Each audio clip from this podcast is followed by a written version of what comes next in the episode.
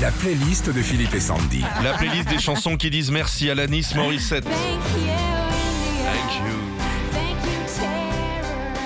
C'est après un voyage en Inde plein de spiritualité que la Canadienne Alanis Morissette a envie de chanter Thank You pour dire merci à la vie en général. Merci à ses fans, ses rencontres, sa famille, mais aussi merci à ses erreurs et ses peurs. Laurent Pagny.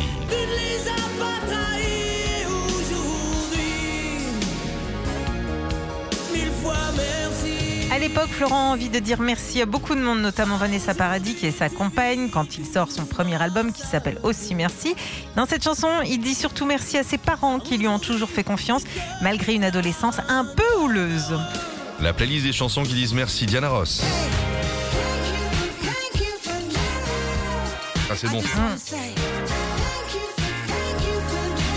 Sortie il y a quelques mois, Diana Ross a voulu, euh, pour son retour, dire merci à toutes les personnes avec qui elle a travaillé, toutes les personnes qui l'ont toujours suivie, et bien sûr ses fans.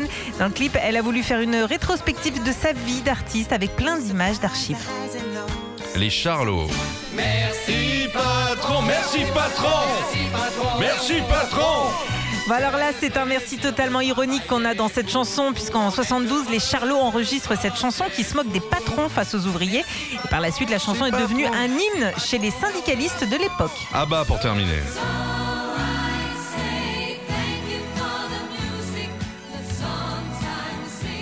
Dans cette chanson sortie en 83, les Suédois disent merci pour la musique tout simplement parce que c'est leur toute dernière chanson à l'époque.